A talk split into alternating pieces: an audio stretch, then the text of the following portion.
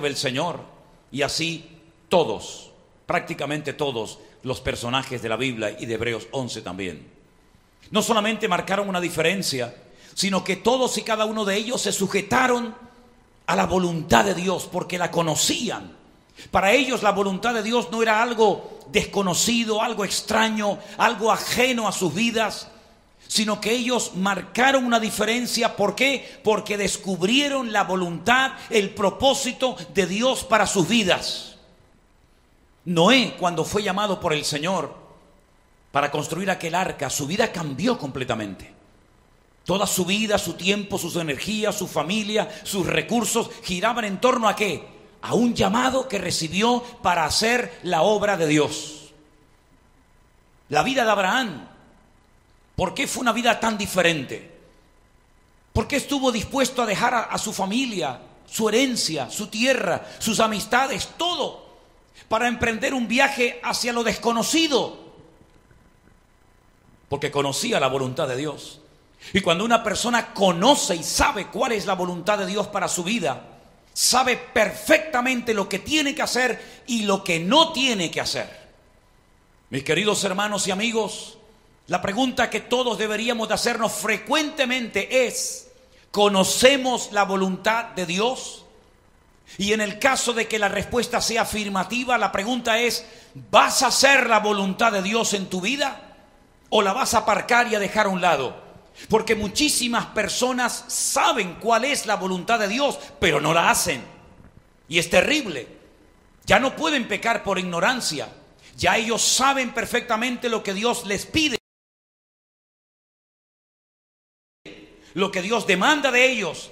Pero lamentablemente hay mucha gente que conoce la voluntad de Dios, pero no quieren vivir conforme a la voluntad de Dios, porque creen, han caído en la trampa, en el error de creer que su voluntad, sus planes, sus proyectos son mejores que los de Dios. Y la voluntad de Dios, vuelvo a repetir, lo decíamos hace unos días, la voluntad de Dios es agradable, es buena, es perfecta, es lo que nos conviene a todos.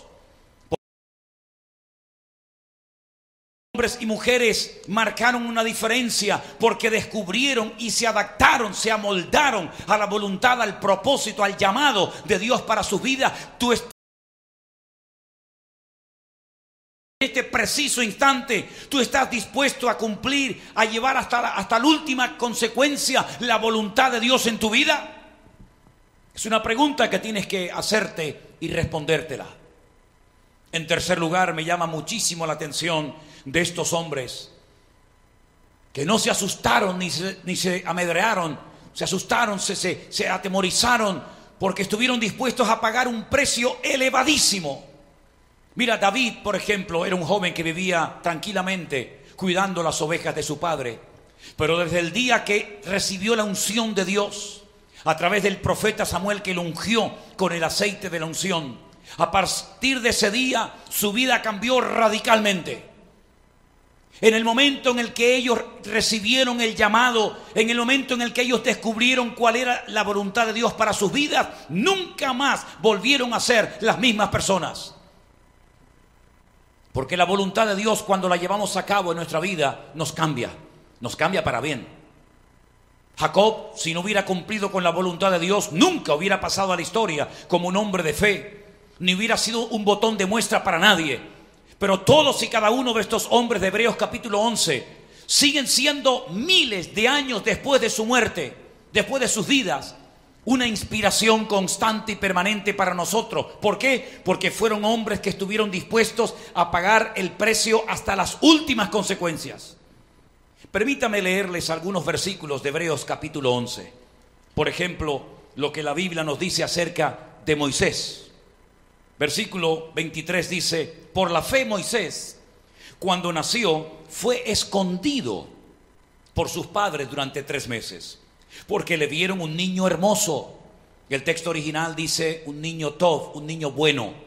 Y no temieron el decreto del rey. Fueron capaces sus padres, hermanos, de ocultar al niño, a Moisés, durante tres meses jugándose la vida desafiando el decreto real del mismísimo faraón, rey de Egipto, porque no le tenían miedo al faraón, sino le tenían temor a Dios.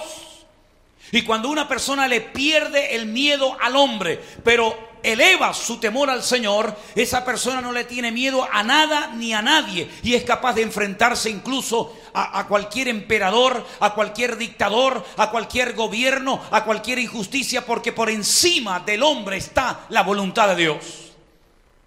Y dice la Biblia que Moisés cuando ya creció y se hizo un hombre, rehusó llamarse hijo de la hija de Faraón. Dijo, no quiero que me llamen hijo tuyo, ¿Saben lo que significaba ser hijo de la hija de Faraón? Significaba tener todas sus necesidades cubiertas. Significaba, queridos hermanos, que él no iba a estar trabajando en las calles como estaban los esclavos en Egipto. Significaba dormir tranquilo, comer bien, vestir bien, tener toda su vida solucionada. Pero él rehusó, rechazó a todos esos privilegios. ¿Por qué? Porque dice que primeramente escogió ser antes maltratado con el pueblo de Dios. ¡Qué tremendo! Prefería ser maltratado con el pueblo de Dios que alabado por el pueblo de Egipto. Él no tenía puesto su mirada en los deleites temporales del pecado, porque todos los deleites del pecado son temporales, pero las bendiciones de Dios son eternas. Esa es la gran diferencia tomó una buena lección, fue sabio, porque tuvo por mayores riquezas el vituperio de Cristo que los tesoros de los egipcios, porque tenía puesta la mirada en el galardón. Es decir, él no se dejó seducir, él no se dejó eh, engañar por las riquezas, por los tesoros del faraón, sino que él tenía puesta su mirada por encima del faraón y por encima del faraón estaba el mismísimo Dios.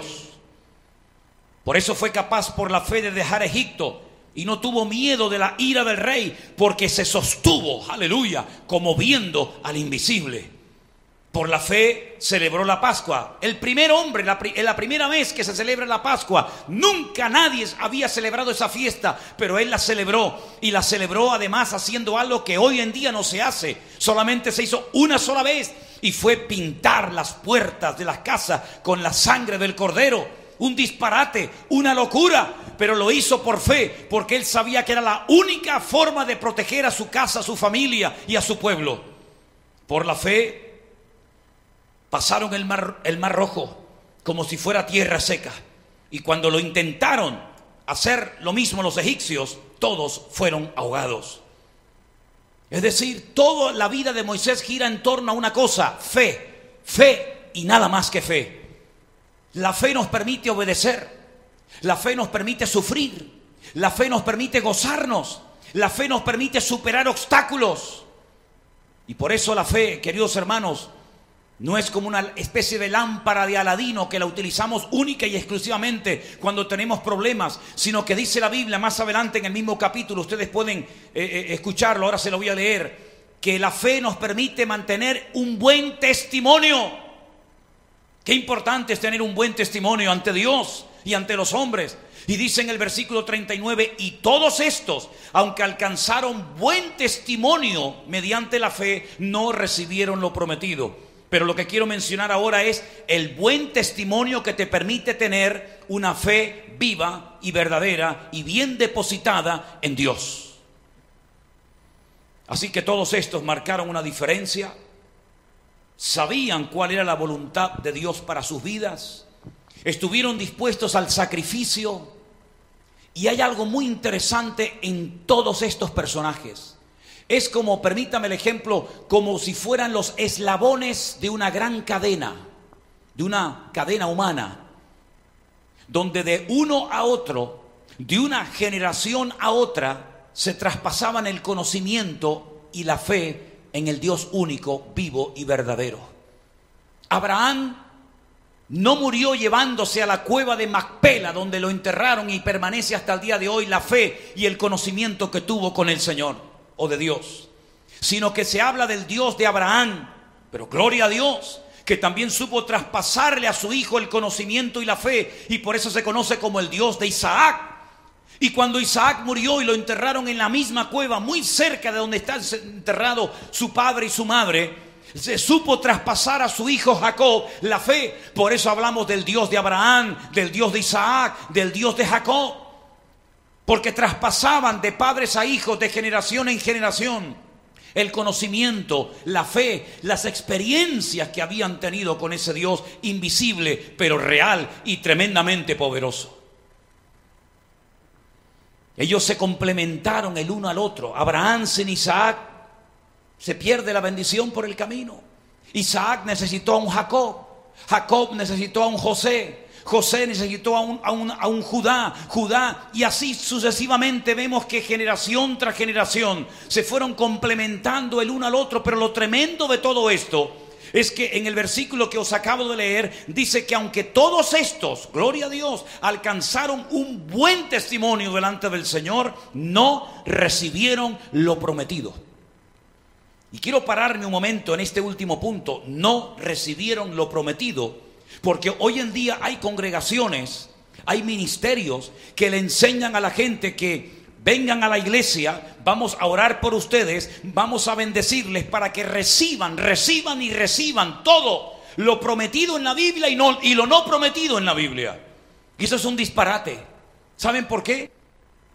Porque dice la Biblia que unos sembrarán lo que otros, unos sembrarán y otros son los que cosecharán.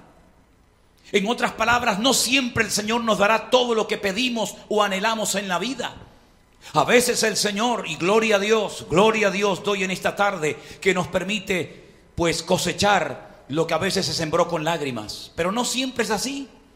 Pero mis queridos hermanos, nosotros no tenemos que luchar por el galardón en sí mismo, por la recompensa, sino que nosotros hacemos las cosas por amor.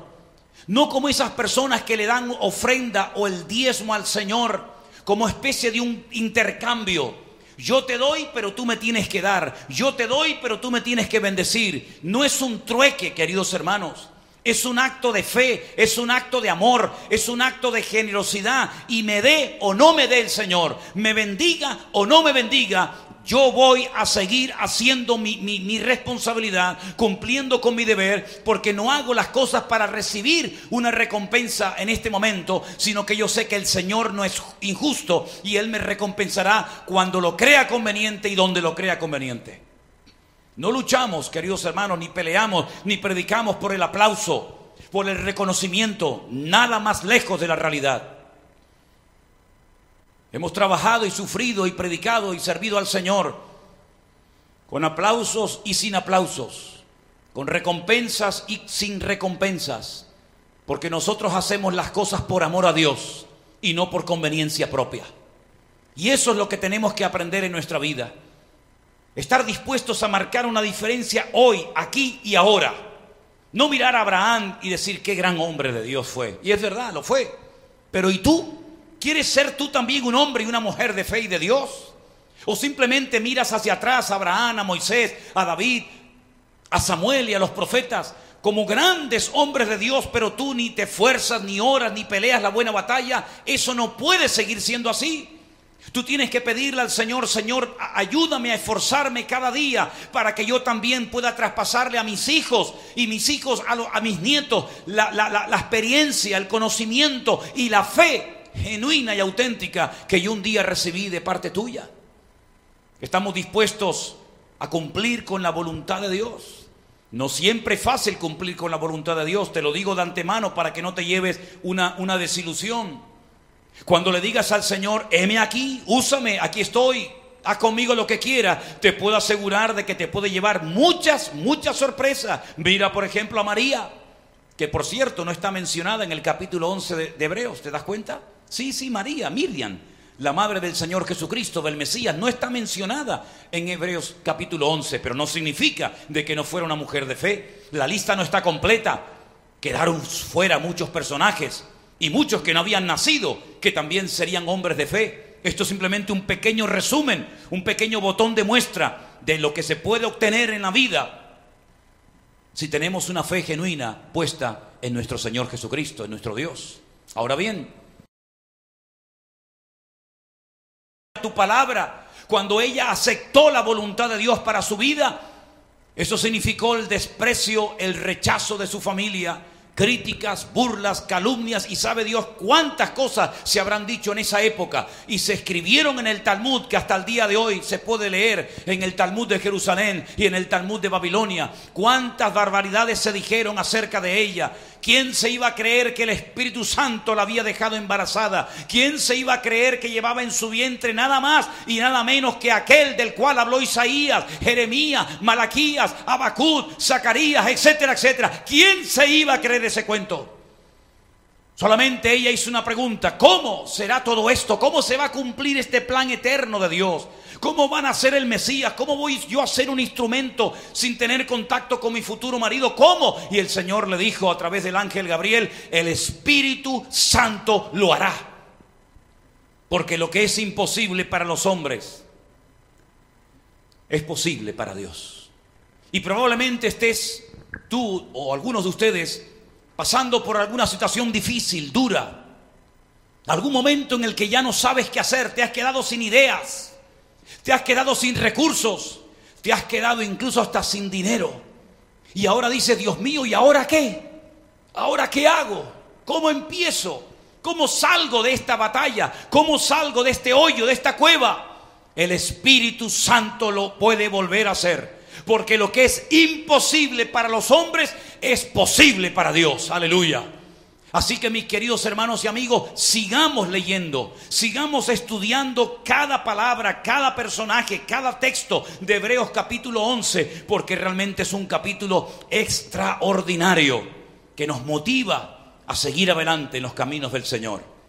Permítame leerles el versículo 13 de Hebreos 11. Conforme a la fe, murieron todos estos sin haber recibido lo prometido sino mirándolo de, lejos y creyéndolo y saludándolo y confesándolo y confesando que eran extranjeros y peregrinos sobre la tierra. Tanto esfuerzo, tanta lucha, tanta batalla, tanta lágrima, tanto dolor, al final, para no recibir en esta tierra lo prometido, sino en la otra vida, en la presencia del Señor. Algunos dicen que hay personas que reciben su herencia en esta vida y pierden su herencia en la otra vida.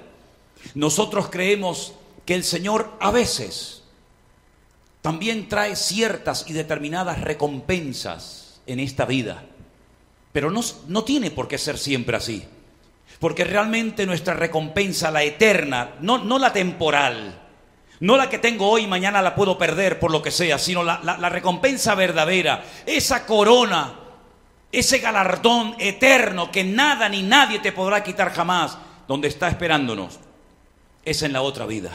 Así que ánimo, pastores, ánimo, hijos y siervos de Dios, sigamos adelante, recibamos el galardón y lo veamos aquí o no, sigamos adelante, porque repito, no trabajamos para que en esta tierra se nos reconozca como a veces esas grandes celebridades de Hollywood, ¿verdad?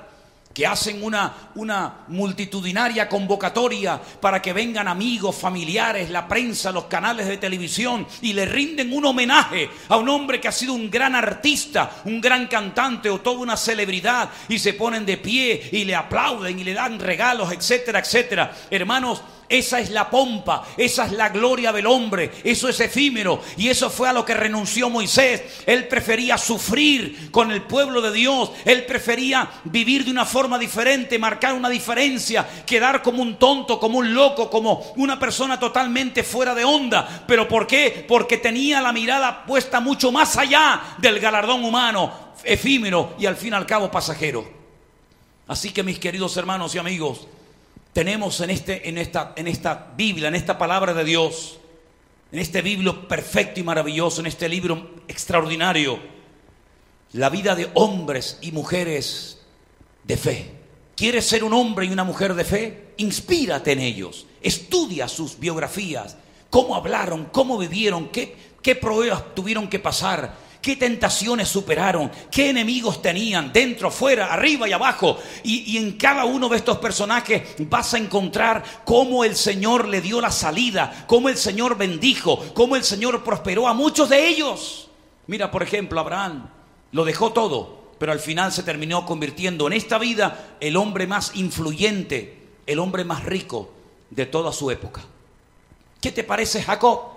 Tuvo que dejar a su padre, a su madre, tuvo que marcharse lejos durante más de 20 años, luchando, trabajando, hasta la extenuación para poder conseguir a su esposa, a la que amaba, y después le dan otra, y después tuvo que trabajar otro tanto de años.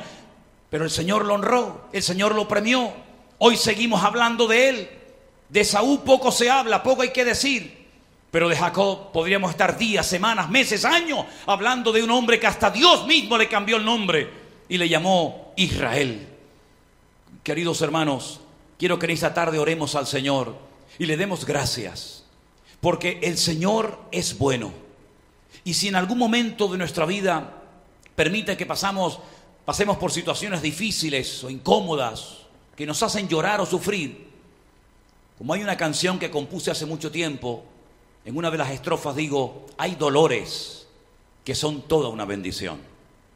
Por eso quiero que le des gracias al Señor que si puede ser cierres tus ojos, inclines tu rostro ahí en el salón de tu casa, frente a tu pantalla de televisión o frente a tu ordenador y le digas, Señor, haz de mí un hombre y una mujer de fe. Quita de mí la incertidumbre, la inseguridad, el miedo, Transfórmame como transformaste a Jacob, a Moisés, a David y a tantos y a tantos personajes de la historia. Porque el Dios de ellos es mi Dios. Y yo quiero obedecerte como ellos te obedecieron. Y yo quiero amarte como ellos te amaron. Y quiero esforzarme como ellos se esforzaron. Tenga o no la recompensa y la bendición en esta vida, me da igual.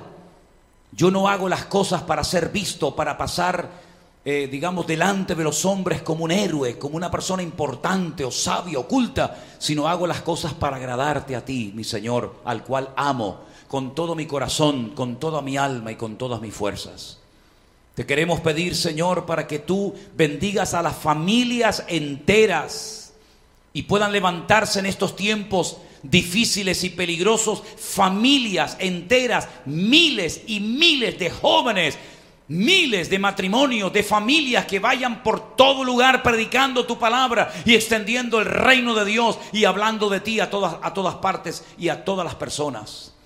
Te damos gracias, Señor, por la fe que nos diste, a través de la cual podemos vivir con un buen testimonio, firmes y victoriosos en el nombre de Cristo Jesús.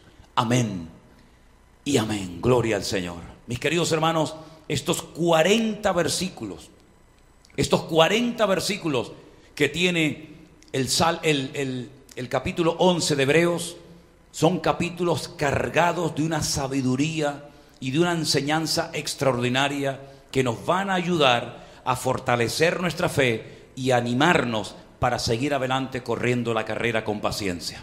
Que el Señor les bendiga muy, muy ricamente a todos y a cada uno de ustedes en esta tarde. Dios mediante, el próximo día de culto será el domingo, eh, aquí en nuestra iglesia, en el Centro Evangélico Vida Nueva, en Tenerife. Van a poder venir algunos hermanos, todavía no puede venir toda la congregación. Van a venir unos cuantos hermanos con los cuales ya hemos hablado, ellos saben quiénes son Así es que va a ser la primera vez después de casi dos meses y pico de tiempo con la puerta de la iglesia cerrada, van a poder venir y vamos a reencontrarnos y vamos a vernos después de muchísimo tiempo.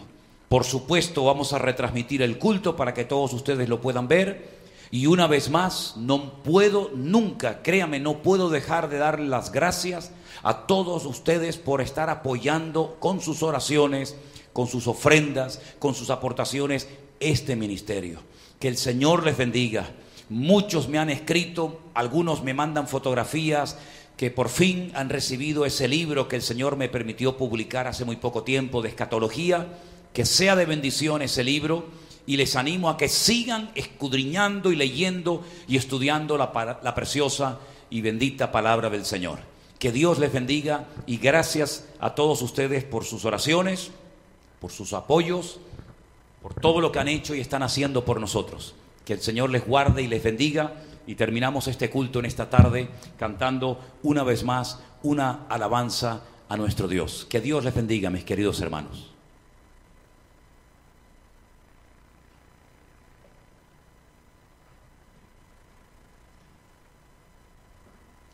Y como hemos hablado de la fe en esta tarde de Hebreos capítulo 11, me gustaría, me gustaría que en esta tarde termináramos cantando esa canción que ya muchos de ustedes conocen. Lo importante es no tener, no tener miedo, sino mantener la fe. Aleluya. Lo importante es no temer y mantener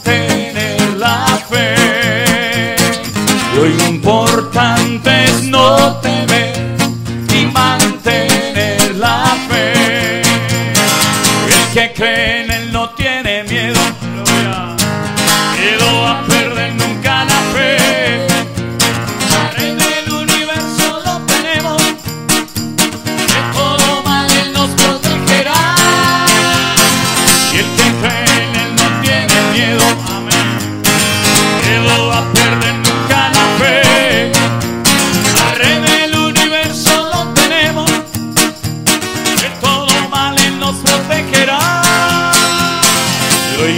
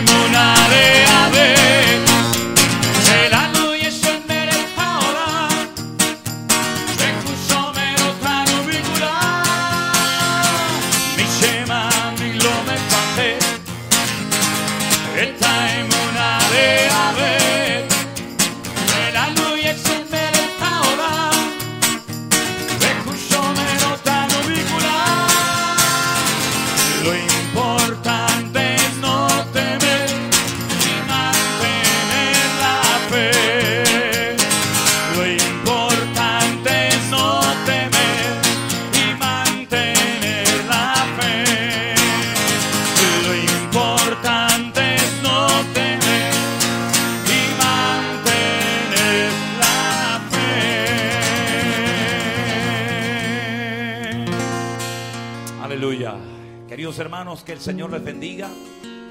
Estaremos en contacto durante estos días. Y le damos toda la gloria y la honra al Señor porque Él nos ha cuidado y Él nos ha protegido hasta el día de hoy. Oramos por todas las peticiones que también recibimos y le mandamos un saludo con todo el cariño a todos ustedes. Dios les bendiga, mis queridos hermanos.